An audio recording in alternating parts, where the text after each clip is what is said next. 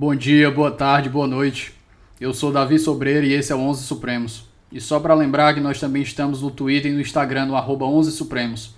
Por lá você acompanha a jurisprudência dos tribunais superiores e pode fazer sugestões ou críticas para os nossos episódios.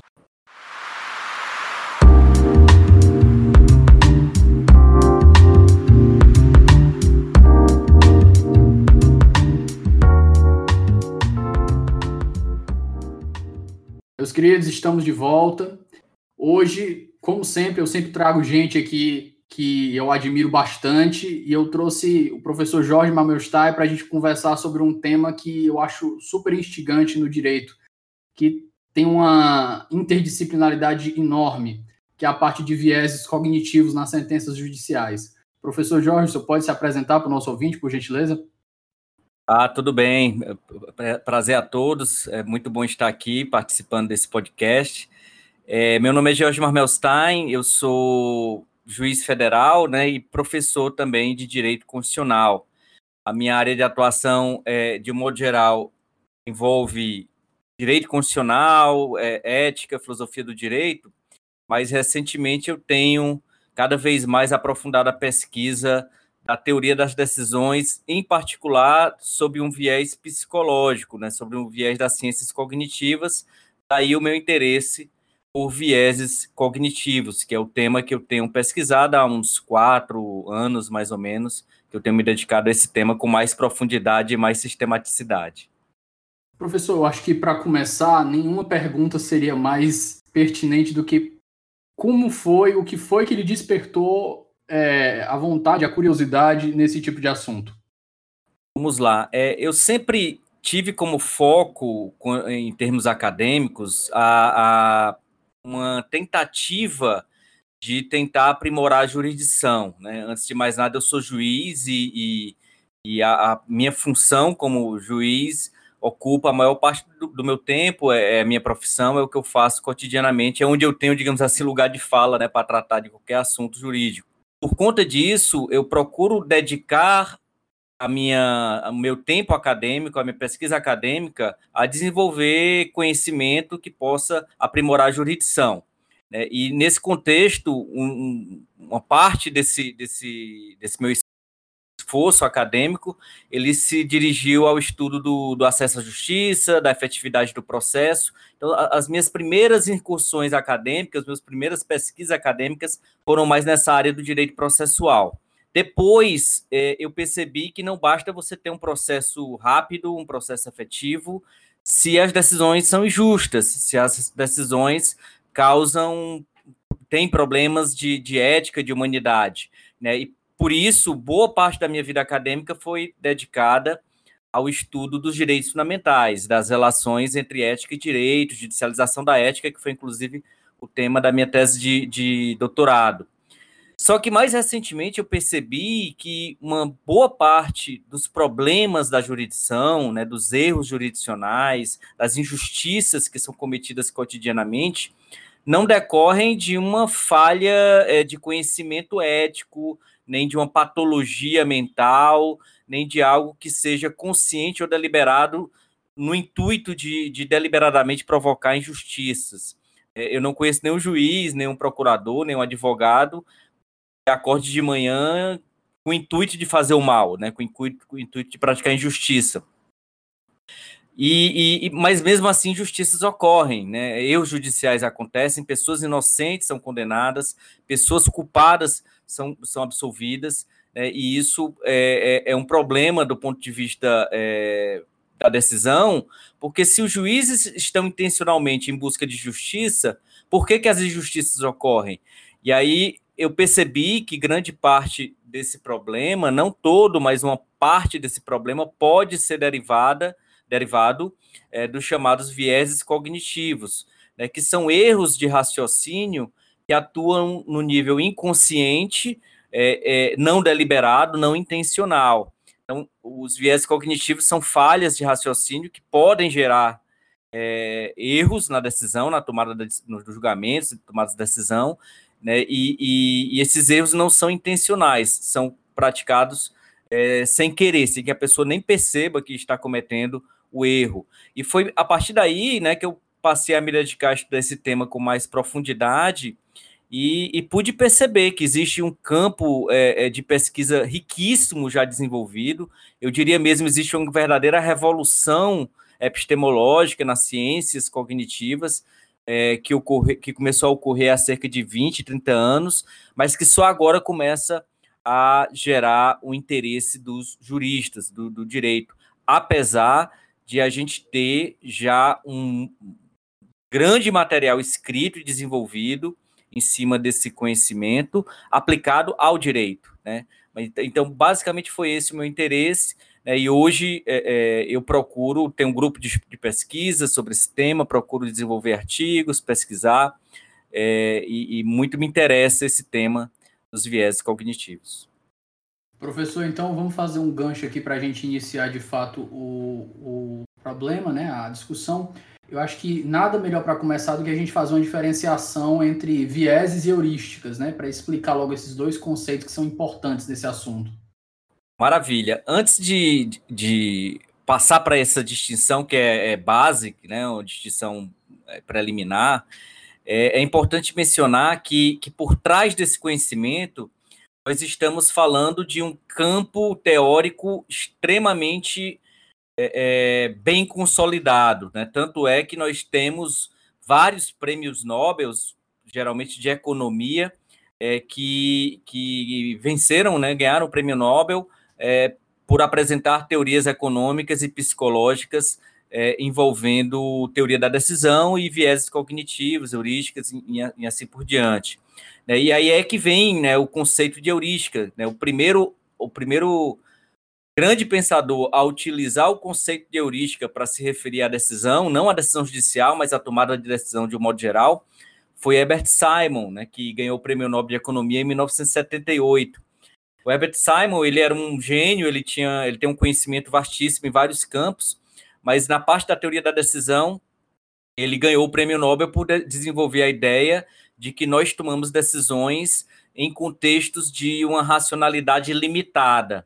Ou seja, a deliberação humana, quando vai tomar uma decisão, ela não é baseada numa plenitude de conhecimento, numa, no, com todo o tempo do mundo, né, e, e com todas as condições para tomar uma decisão apropriada e correta. Muitas vezes nós temos escassez de informação, escassez de tempo e precisamos tomar decisões rápidas. E aí foi, pra, foi daí que ele desenvolveu a ideia de heurística, né, que é uma espécie de atalho mental que a nossa mente desenvolve para facilitar o processo de tomada de decisão em situação de imperfeição, de limitação cognitiva. Ou seja, quando nós temos poucas informações, pouco tempo e precisamos tomar uma decisão, nossa mente, inconscientemente, de modo automático, desenvolve determinados mecanismos para economizar tempo, para economizar energia mental e tomar decisões rápidas sem que a gente precise processar todas as informações. Isso são heurísticas. Então, em, em termos muito simplificados, heurísticas são atalhos mentais que facilitam a tomada de decisão em contexto de incerteza, em contexto de limitação é, de racionalidade. Com base nisso, Daniel. Só uma, uma pergunta, professor. É, essas decisões do, das heurísticas são decisões, no caso, são tomadas de decisões in, inconscientes, então, né? É, de um modo geral, sim. Né? Quando a gente fala de heurística, a gente está falando de um processo que pode ser consciente, não, né? mas em geral ele opera-se no nível é, é, implícito, automático. Aqui é, aqui é preciso usar uma, uma, fazer uma explicação, porque no campo da psicologia a palavra inconsciente ela costuma estar muito associada ao pensamento de Freud, né, de Jung, que são pensadores da teoria é, é, psicanalítica, que tem uma base diferente daquela que as ciências cognitivas contemporâneas têm adotado. Então, o conceito de decisão inconsciente, adotada por Herbert Simon e depois por Daniel Kahneman, que a gente vai comentar daqui a pouco, é, não se baseia em, em, em, emoções reprimidas na infância, né, ou algo do gênero, que é muito próximo ao pensamento da teoria psicanalítica. O que ele chama de decisões inconscientes é aquela, é, são aquelas decisões tomadas automaticamente ou implicitamente pelo nosso cérebro, é, sem que a gente tenha é, conhecimento é, de, todas as, é, de todas as razões por trás dessa tomada de decisão. Então, a, a, o pensamento inconsciente, a, a decisão inconsciente, nada mais é do que aquela que a gente não tem pleno domínio dos fatores que nos levaram a tomar aquela decisão. Esse é o conceito é, mais, mais, mais, que é utilizado por esse campo para se referir a decisões inconscientes.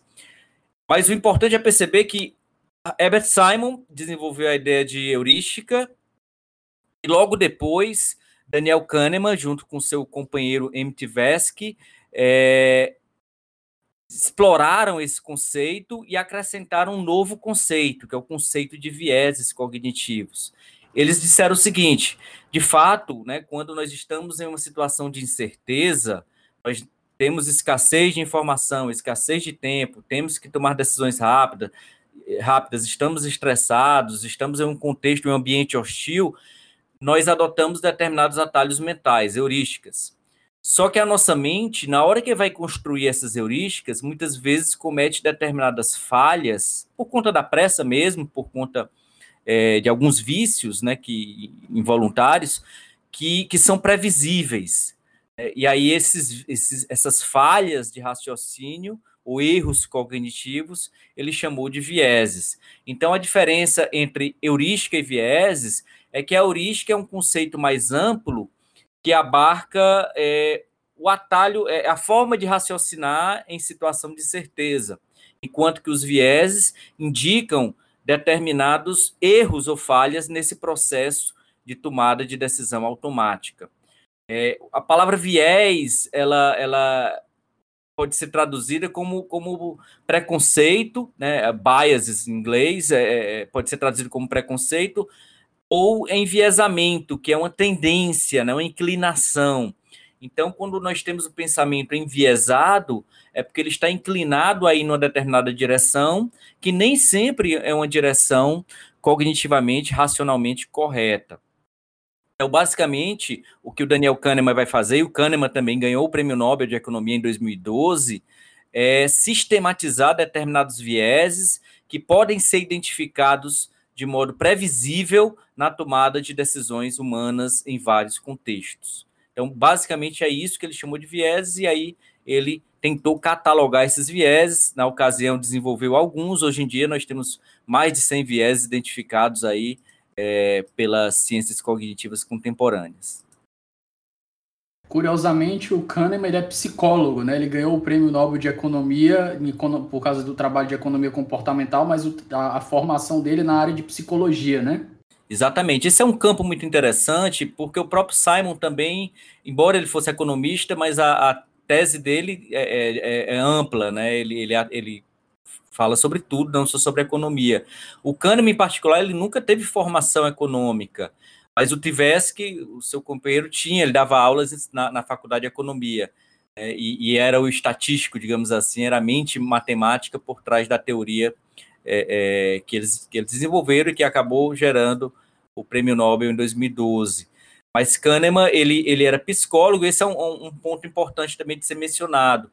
É, esse não é um campo que a gente pode identificar com facilidade qual é a origem, né, em termos de disciplina, nós temos bons psicólogos que, que desenvolvem temas nessa área, temos bons economistas comportamentais que desenvolvem é, teorias nessa área, né? o próprio Richard Taylor, que também ganhou o prêmio Nobel em 2017, é, usando o conceito de heurística e de vieses para desenvolver a ideia de nudges é, da economia. É, nós temos juristas como Cass Sustin, né, que também atua nessa área, junto inclusive com Richard Taylor.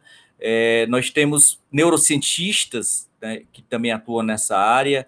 Né, então, é um campo muito rico. Né? Hoje em dia, com, com, com Big Data, nós temos é, é, também cientistas da computação que têm estudado esse tema. É um tema realmente que tem se ampliado e, e, e, e com muitas possibilidades de aplicação em vários campos, em várias áreas. Era o que eu ia comentar agora. É, interessante, é um negócio, um campo tão rico e tão diverso que você vê de psicólogo a economista até jurista, né? Que é o caso do Sunstein que escreveu junto com o Taylor, o Nudge, né? Isso, exatamente. Professor, fazendo uma transição agora de um elemento mais abstrato e vamos para mais concreto, que tal a gente fazer umas alguns exemplos de como funciona, como funciona o heurístico, o que seria um exemplo de um heurístico, o que seria o exemplo de um viés que contamina o heurística? Ok, perfeito.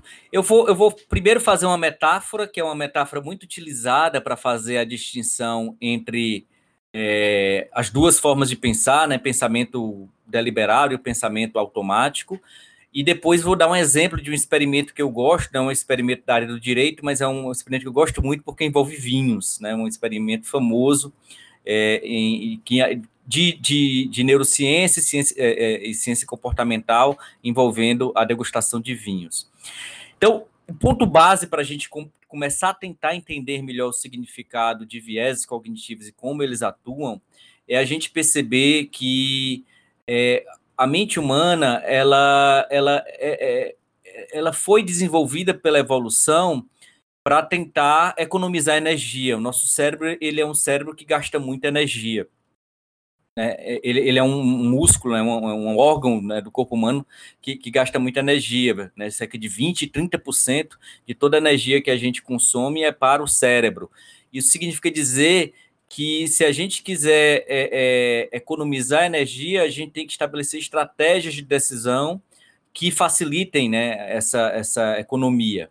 E é por isso que o cérebro ele tem duas formas né, de, de, de pensar, de raciocinar, uma mais econômica e uma menos econômica. Quase sempre nós estamos é, pensando de modo econômico, que é o pensamento automático. É aquilo que o Kahneman chamou de sistema 1.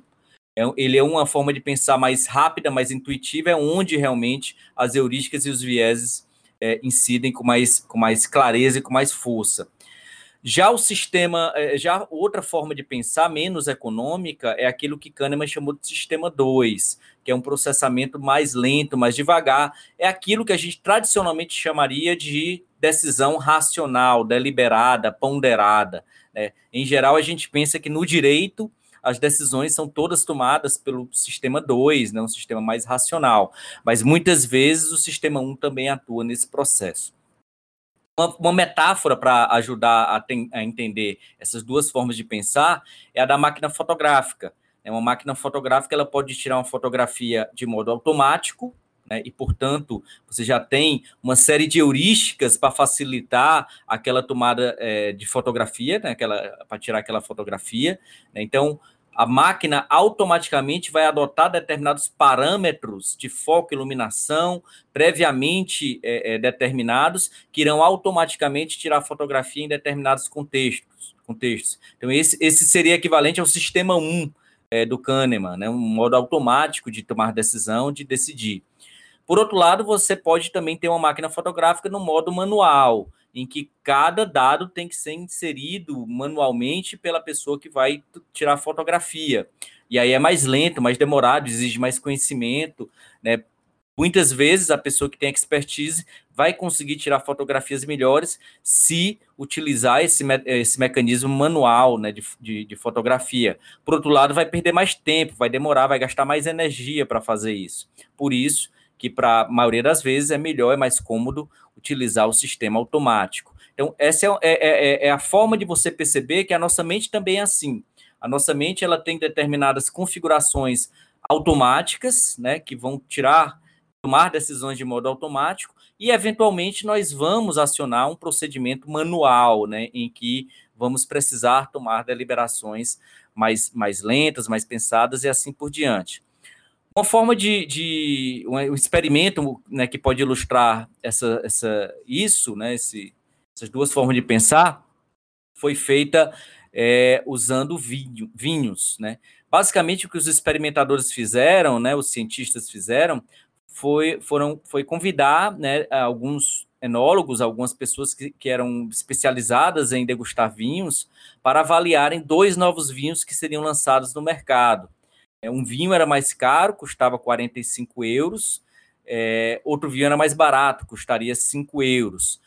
A degustação seria às cegas, né? Todas as informações sobre os vinhos foram ocultadas. Então, os degustadores não sabiam qual era a safra, não sabiam qual era é, a uva, não sabia qual era o ano, não sabia nada, né? O produtor a única informação que se tinha era uma etiqueta de preço, indicando que o preço de mercado de um vinho seria 45 euros e o outro seria de 5 euros. Estamos falando aqui de algo em torno de 300 reais, o vinho caro, e de 25 reais né, o vinho barato.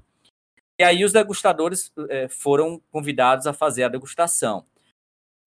É, sem surpresa, o vinho mais caro foi avaliado Milhote, recebeu uma nota de 3,5 de um total de 5, né, o que foi considerado um vinho bom, um vinho de boa qualidade, né, é, praticamente quatro, quatro estrelas e meia né, que ele recebeu é, para poder. É, é, três estrelas e meia que ele, que ele recebeu é, pelos degustadores. Já o vinho mais barato recebeu uma avaliação mais baixa, como era de, de se esperar, 2,3 foi a nota média que os degustadores deram para esse vinho mais barato. Né? Eu creio que o, o, o ouvinte já pode estar se imaginando que, que há, há algo por trás desse experimento né, envolvendo o conteúdo dos vinhos. Né? E, de fato, é isso. Né? A, a chave para compreender isso era que os vinhos eram absolutamente idênticos. O conteúdo das garrafas era, era, era, era, era o mesmo conteúdo.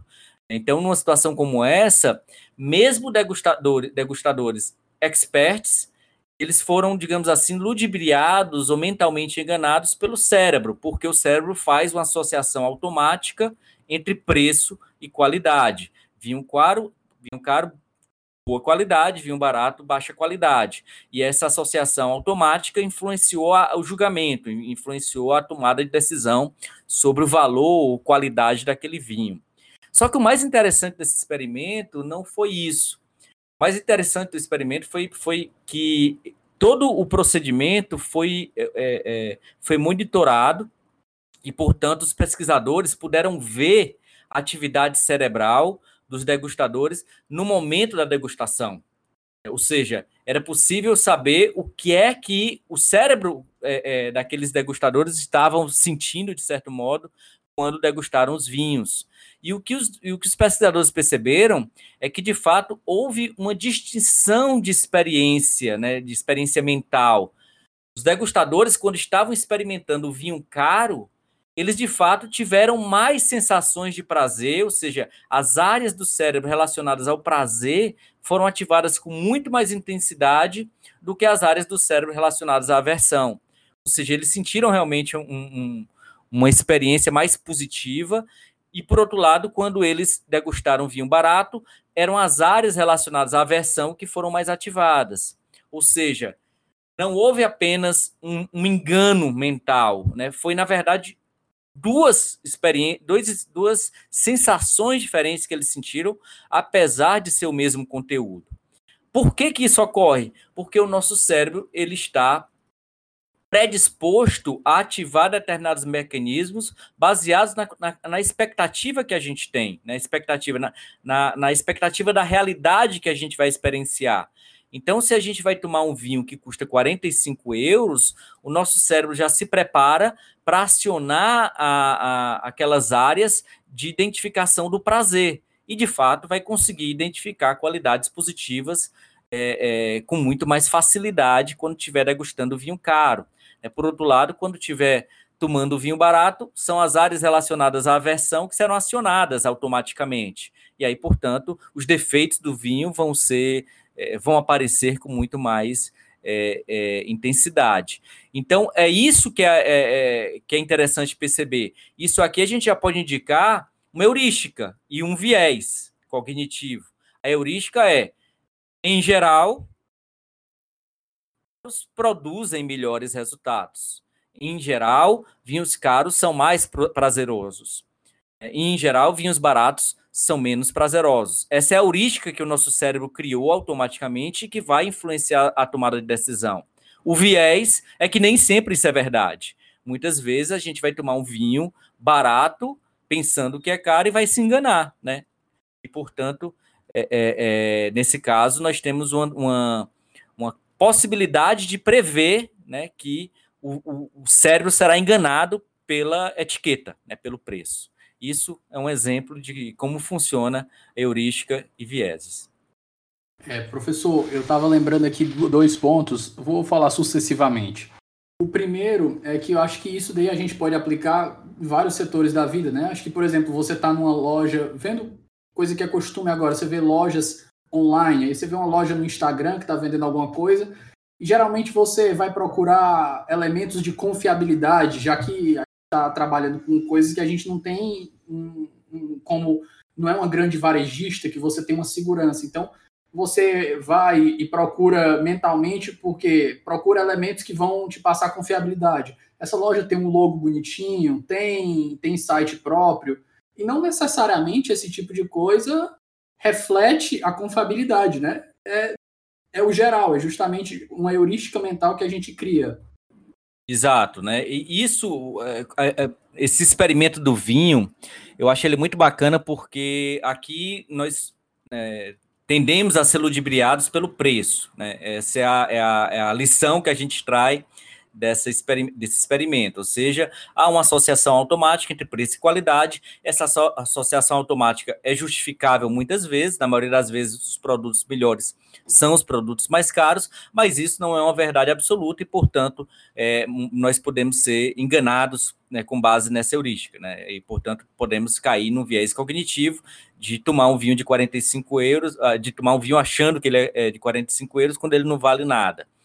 É, é, mas a etiqueta de preço é um aspecto visual, né? É um aspecto que é ativado automaticamente pelo nosso cérebro, mas que não é, a única, não é o único fator é, que pode influenciar a tomada de decisão. Quando a gente está lidando com seres humanos, né, com julgamentos né, jurídicos, decisões judiciais, a gente está muitas vezes avaliando, por exemplo, a credibilidade de uma testemunha, ou a culpabilidade de um réu, né, ou a, a inteligência de um advogado, a capacidade argumentativa de um advogado ou de uma advogada, e esses fatores como cor da pele, gênero, idade, é, beleza, né, atratividade, tudo isso pode funcionar como essa etiqueta do vinho. Ela pode funcionar como um, um, símbolo visual, como efeito visual, capaz de ativar determinadas associações automáticas na nossa mente, e isso pode gerar determinadas, é, determinados vieses cognitivos previsíveis. Né? Um deles é o preconceito implícito. Nós tendemos, com muita frequência, a ter uma preferência é, automática por pessoas do nosso próprio grupo, ou, ou, por pessoas de grupos dominantes, como, por exemplo, pessoas brancas.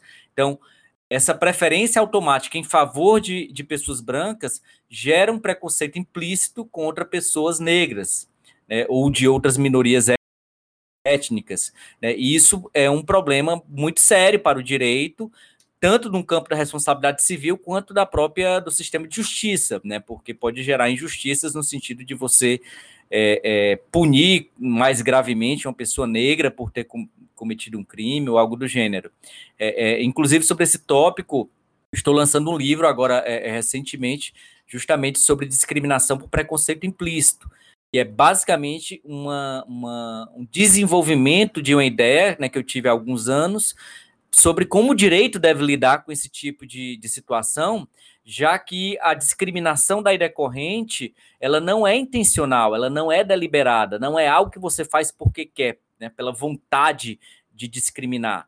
É, você faz isso é, de modo inconsciente, involuntário, automático, né? E aí, portanto, isso gera problema do ponto de vista é, do, da sanção jurídica, do combate jurídico, já que a responsabilidade civil, em geral, está relacionada à intenção ou pelo menos ao controle racional dos atos. Né? É, pessoal, só para quem está escutando, o, o, o, livro do professor vai ficar devidamente linkado aqui no final. A gente vai colocar, se ainda não tiver lançado, a gente vai deixar o registro aqui para quem quiser já deixar na lista de compras. Então, professor, eu acho que tem dois pontos aqui que eu queria tratar antes da gente entrar especificamente nas decisões judiciais. Um dele foi justamente fazendo um link com o que o senhor falou, que é um viés, é um dos viés, eu não sei se é viés de pertencimento, eu não sei exatamente o nome, mas foi um estudo que foi feito com toalhas, provavelmente o senhor deve conhecer, né? Toalhas em, em o, a reutilização de toalhas em hotéis. O pessoal, os hotéis colocavam placas dizendo é, cuide do meio ambiente, reutilize a toalha. E tinha um percentual X de pessoas que reutilizavam. usavam três, quatro placas diferentes, apelando para o senso de justiça, o senso de meio ambiente da pessoa, e sempre conseguiam um baixo índice de reutilização. Até que eles usaram uma terceira placa, e na placa dizia 70% dos nossos hóspedes reutilizam as toalhas. E aí o índice de gente reutilizando as toalhas disparou.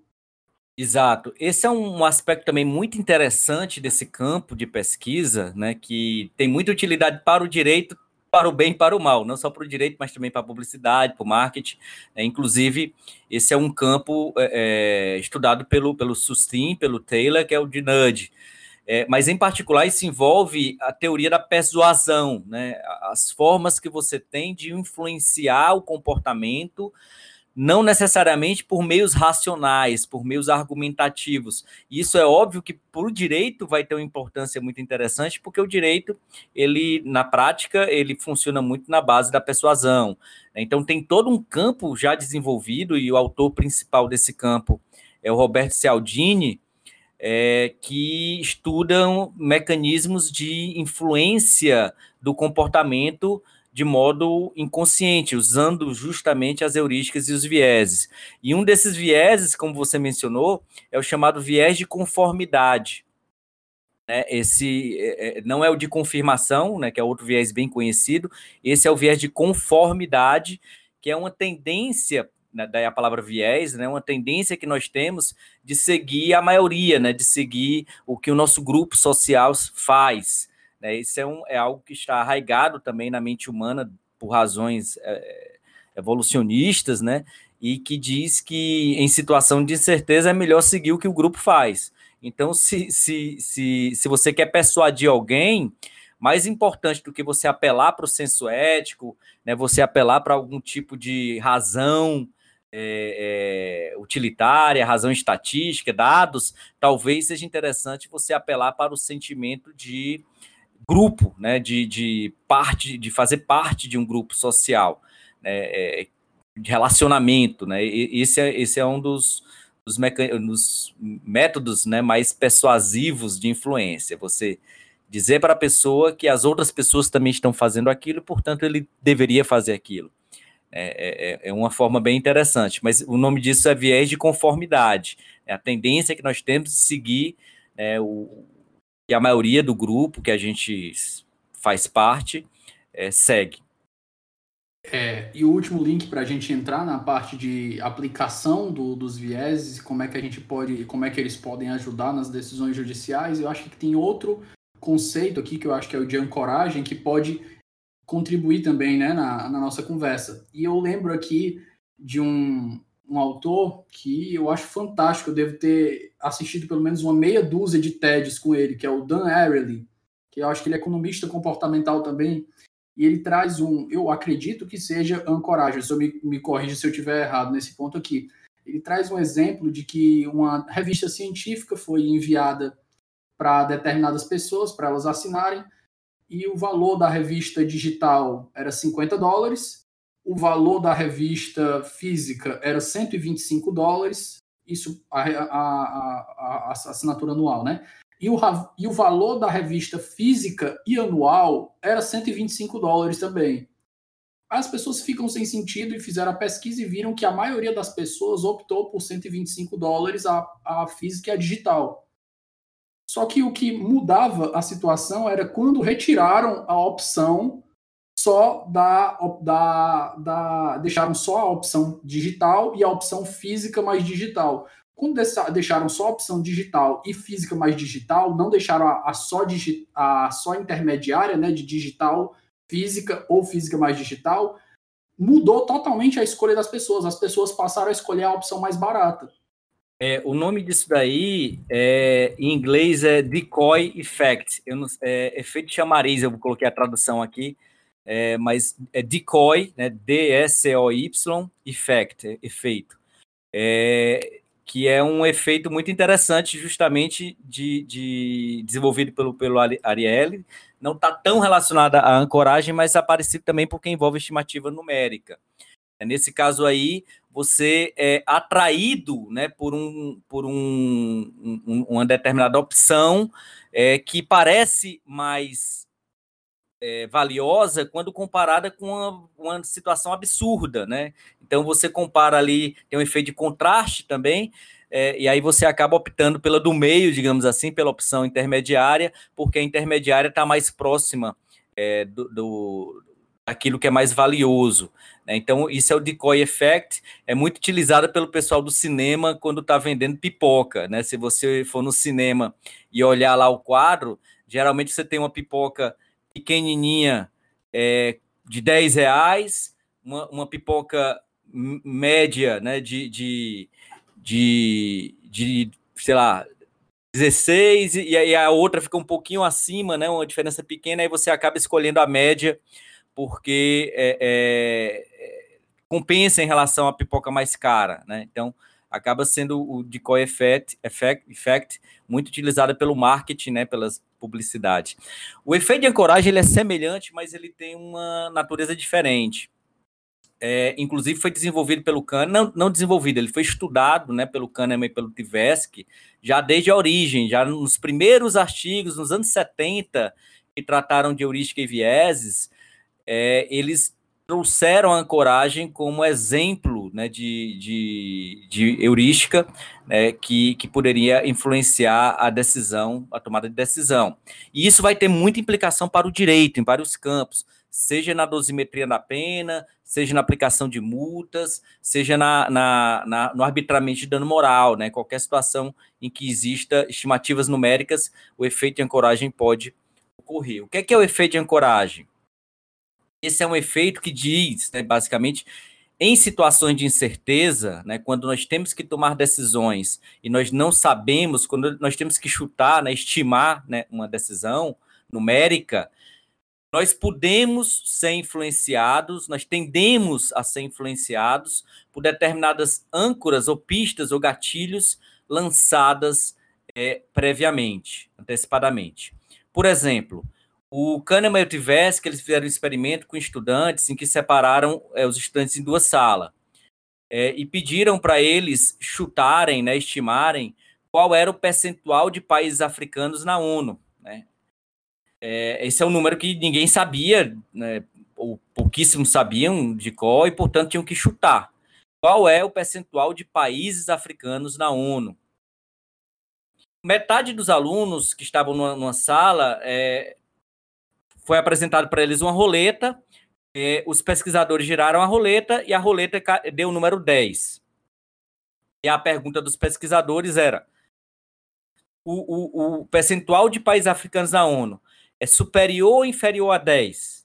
O outro grupo teve a mesma coisa, o mesmo, o mesmo experimento, só que ao invés de 10, o número sorteado foi 65. E veio a pergunta: o percentual de países africanos da ONU é superior ou inferior a 65.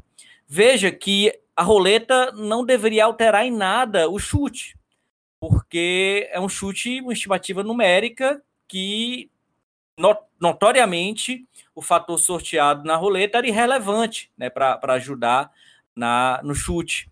Mas mesmo assim, é, a roleta teve um efeito muito grande nas estimativas. Aqueles que foram ancorados para baixo, com o número 10, estimaram uma média de 25%, né? Disseram que chutaram que o percentual de países africanos na ONU era 25%.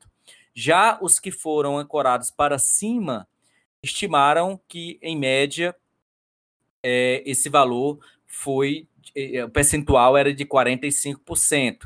Né? Então, teve aí uma ancoragem para cima ou para baixo a partir de um elemento totalmente aleatório. Né? E isso vai ter uma grande influência para o direito, é, porque é possível que, em algumas situações, uma, uma sugestão de pena apresentada pelo Ministério Público ou por um perito judicial, ou um pedido de dano moral, possa acabar tendo um efeito de ancoragem na tomada de decisão, né? E, e, e, assim a decisão pode eventualmente ser influenciada por esse efeito de ancoragem para cima ou para baixo, conforme o caso. É, é o ponto que o, o Early ele estava falando, eu esqueci até de comentar, professor, que ele disse que você é capaz de transformar as decisões tomadas pelas pessoas, transformando o ambiente em que essas decisões são tomadas. E fazendo esse link, eu lhe pergunto: já na entrada dessa parte das decisões. Como é que a gente pode, como é que a ciência tem proposto respostas para melhorar através desse uso de vieses cognitivos ou até mesmo desses de nudges, né, que são mais sensíveis, são mais, é, a gente pode dizer que eles são menos, entre aspas, menos grosseiros, são coisas mais sutis, pronto, a palavra, são elementos mais sutis de transformação. Como é que esses elementos das ciências cognitivas podem ajudar a melhorar nas decisões judiciais? É, esse é um campo muito interessante, você tocou num ponto importante, que de fato é, a teoria do desenviesamento, que é, hoje é um campo em ascensão, é um campo em crescimento, em amplo desenvolvimento, né, e já com muitas ideias bem consolidadas, é, é, essa teoria do desenviesamento ela costuma atuar essencialmente no controle do ambiente, porque os viés cognitivos eles tendem a atuar em determinados contextos ambientais com mais intensidade. Por exemplo, no contexto de incerteza, né? no, no contexto em que você tem um déficit informacional. Numa situação como essa, é, você costuma apelar inconscientemente para determinados fatores irrelevantes, aleatórios, que podem influenciar a decisão. Então, é interessante municiar o tomador de decisão é, das informações relevantes para que ele possa tomar uma decisão bem informado. Esse é um dos aspectos é, é, é sobre isso. Outro ponto, é, se você tem consciência da existência do viés, você pode fazer uma proposta de desancoragem, né? no caso da ancoragem, por exemplo. Se você sabe que você pode estar sendo ancorado por um fator aleatório, vou dar um exemplo. Imagine uma ação é, de dano moral em que uma criança foi assassinada, é, levou um tiro de uma bala perdida e morreu e faleceu. E os pais ingressaram com ação é, para obter uma indenização por conta né, dessa, dessa morte. Né? Digamos que tenha sido comprovada a negligência, enfim, é, a parte factual é, é incontroversa e, portanto, só resta ao juiz arbitrar o montante do dano moral. Numa situação como essa, o dano moral deve ser superior ou inferior a 10 milhões de reais. Veja que aqui, quando eu faço essa pergunta, eu já estou fazendo uma coragem para cima, porque tradicionalmente no Brasil os valores indenizatórios não chegam a um milhão para situações como essa. É, então, aqui eu fiz uma coragem para cima. Se eu sou juiz, eu tenho consciência de que essa pergunta teve o propósito de me ancorar para cima, eu já faço uma, um, uma análise de raciocínio que parte de baixo.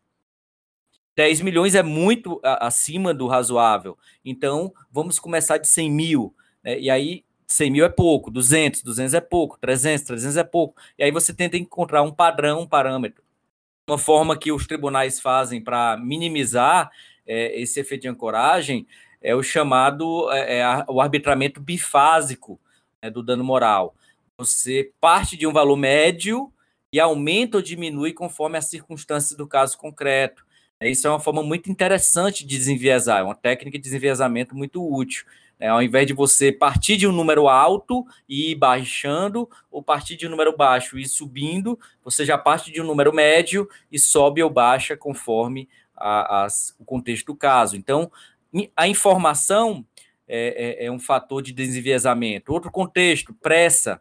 Se você sabe que as decisões tomadas em contexto de pressa tendem a ser enviesadas, então você tem que evitar tomar decisões sérias em momento de pressa. É, as decisões mais relevantes envolvendo a liberdade de um indivíduo têm que ser tomadas com mais critérios. É, outro contexto, cansaço mental.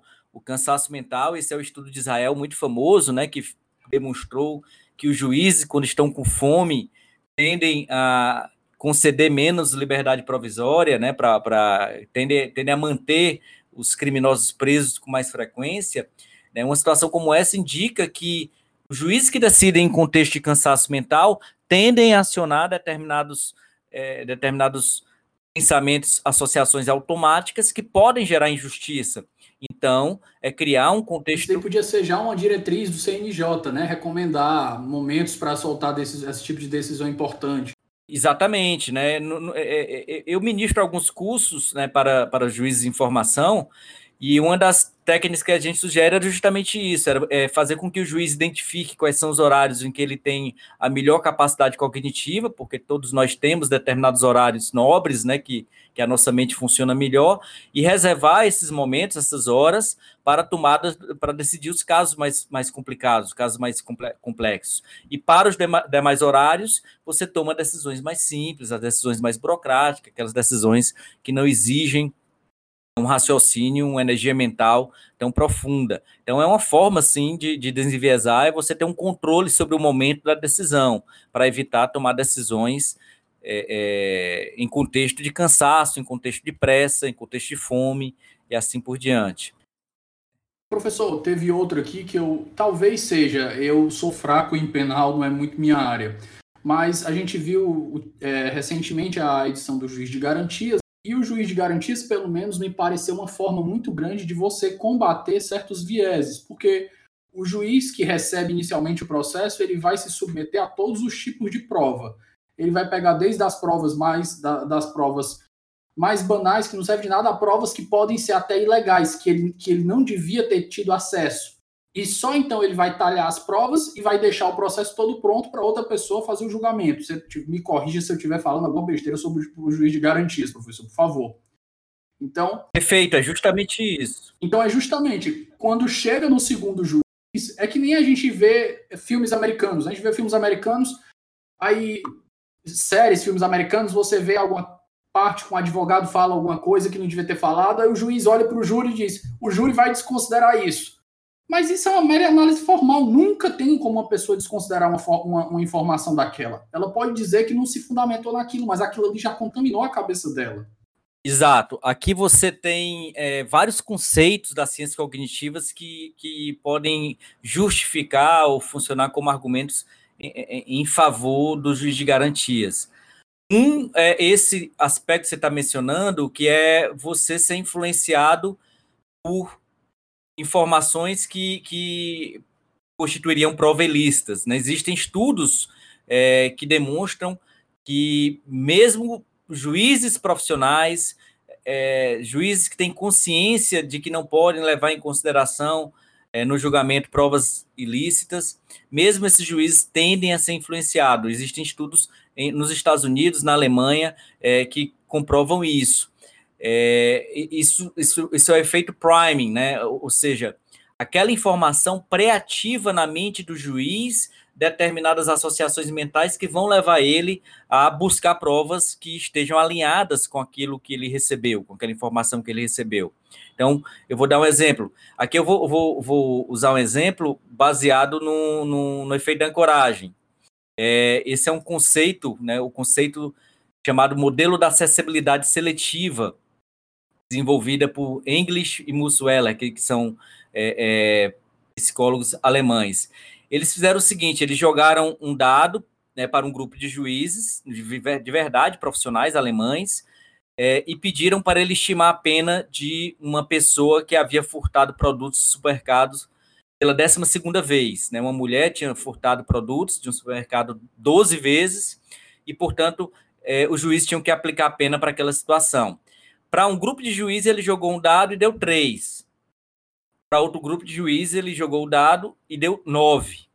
O grupo que foi ancorado para baixo, com o número 3, aplicou uma pena de 5,28 meses. É um crime de furto, né? Portanto, uma pena mais é, é baixa. É, o grupo que foi ancorado para cima com o número 9, com dado 9, que é absolutamente relevante do ponto de vista da, da aplicação da pena, é, aplicou uma pena mais alta, 7,81 meses. Só que nesse caso, veja que curioso, é, os pesquisadores, eles depois fizeram um exercício psicológico com o juiz, com juízes, para saber o que é que os juízes se recordavam dos casos. E os juízes que foram ancorados para baixo, né, é, que portanto aplicaram uma pena mais baixa, tiveram mais facilidade de identificar e de se recordar é, de argumentos absolutórios, argumentos atenuantes em favor daquela mulher que foi condenada.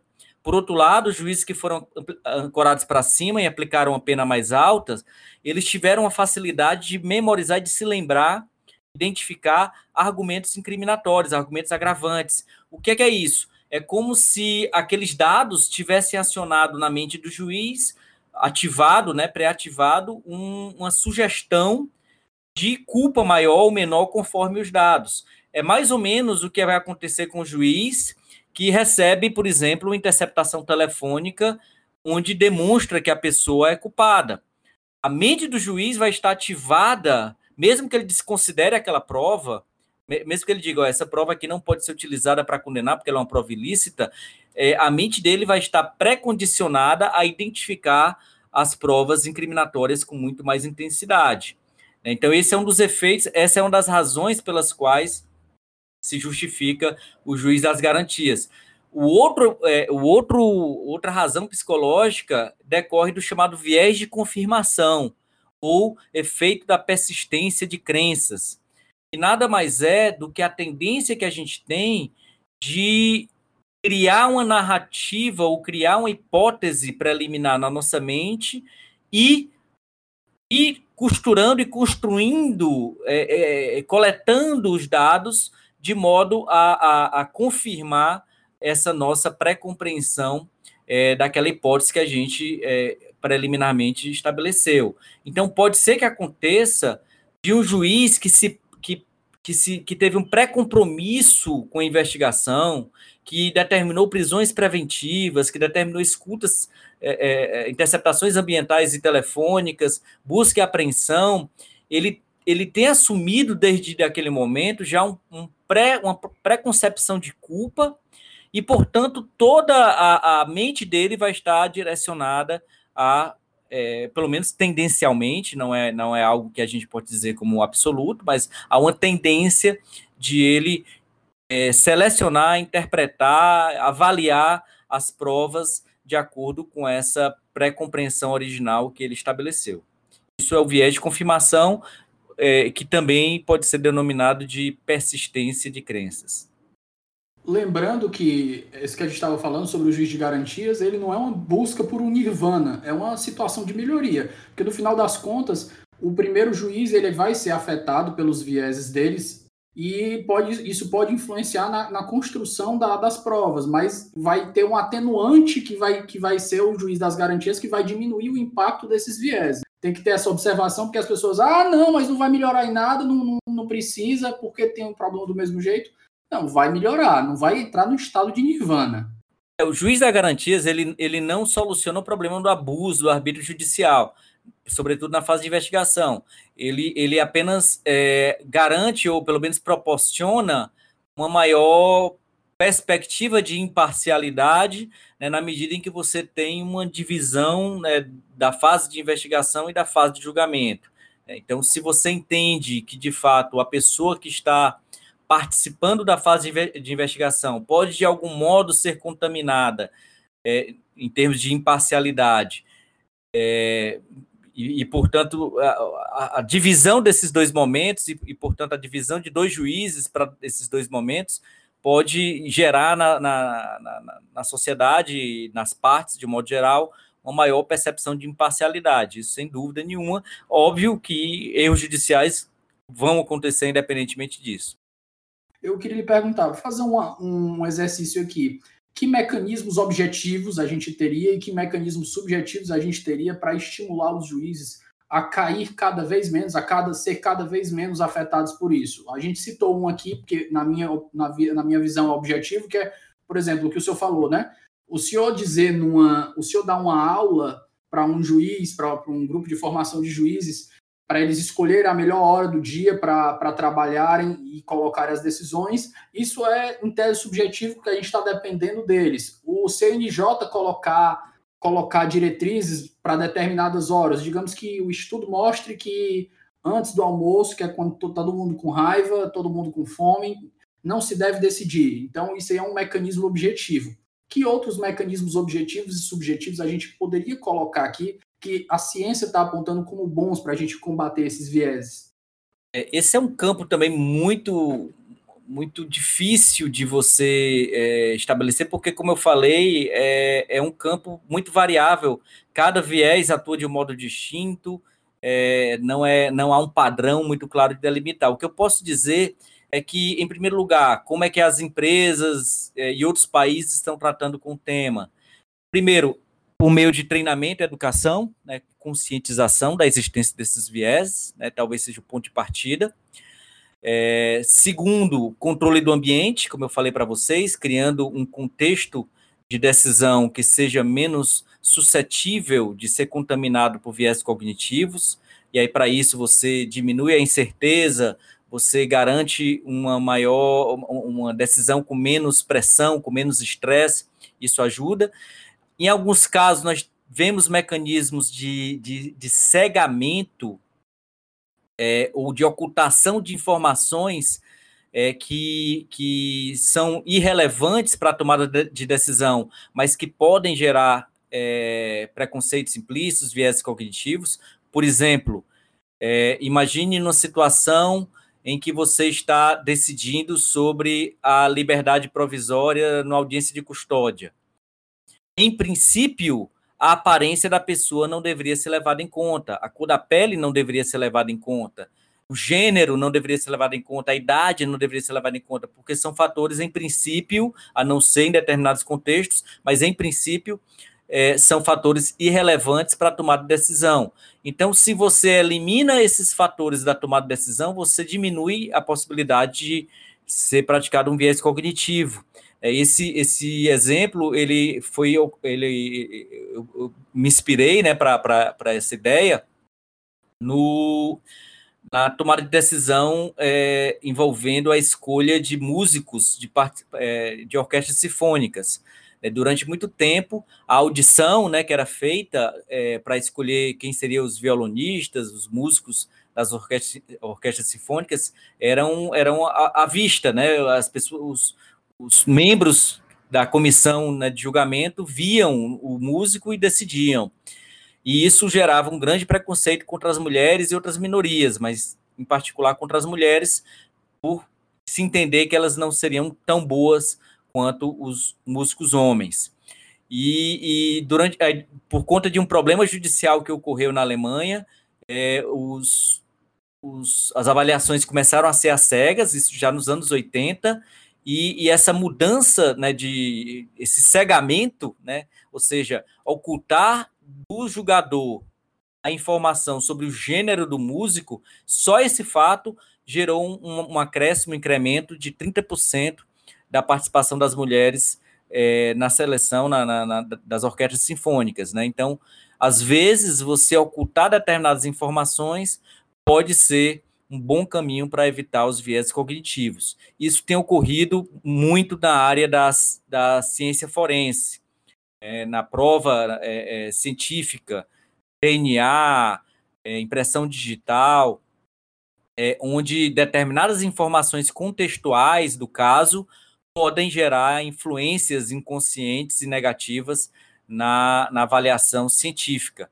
E, portanto, uma das recomendações né, da, da, das ciências forenses é que o perito ele tem acesso apenas à informação que é essencial à, à sua análise. Né? Se ele tem que decidir se o sangue A é parecido com sangue B ou não, é do mesma pessoa do sangue B, ele não precisa saber nenhuma outra informação sobre onde foi encontrado o sangue, é, sobre de quem é o sangue, qual é o contexto em que encontraram o sangue, porque para analisar se A é igual a B, ele não precisa disso. Então, cegamento ele pode ter essa função de desenviesamento também.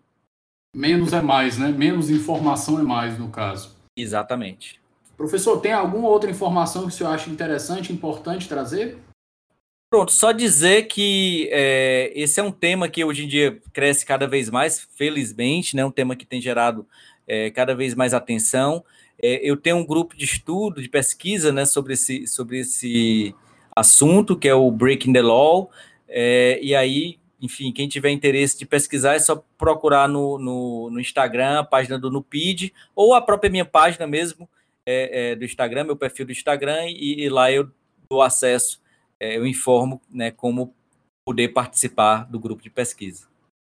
Professor, então a gente chega aqui no nosso bloco final, vamos fazer algumas indicações de leitura. eu vou deixar os dois grandes para o senhor e vou dar um pontapé inicial aqui com o Dan Ariely, que eu gosto bastante, que é o Previsivelmente Irracional. Fique à vontade. Certo. Essa é uma ah, área. Professor, vale, vale alto jabá também, viu? Ah, é, é, um, eu estou escrevendo um sobre isso, mas ainda não concluí. Então, eu vou aqui mais fazer algumas sugestões.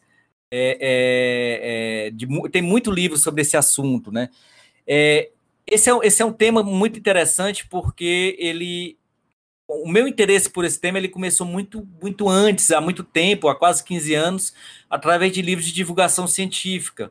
Então, eu recomendo que quem tiver interesse né, em adentrar esse mundo, comece pelos livros de divulgação científica.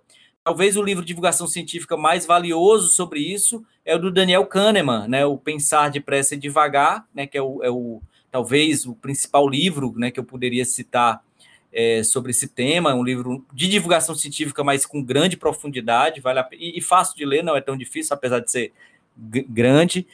É um livro um pouco menos científico, mas muito saboroso, de leitura muito saborosa, é o do Malcolm Gladwell, Link, né, A Decisão no Piscar de Olhos, muito, muito legal esse livro.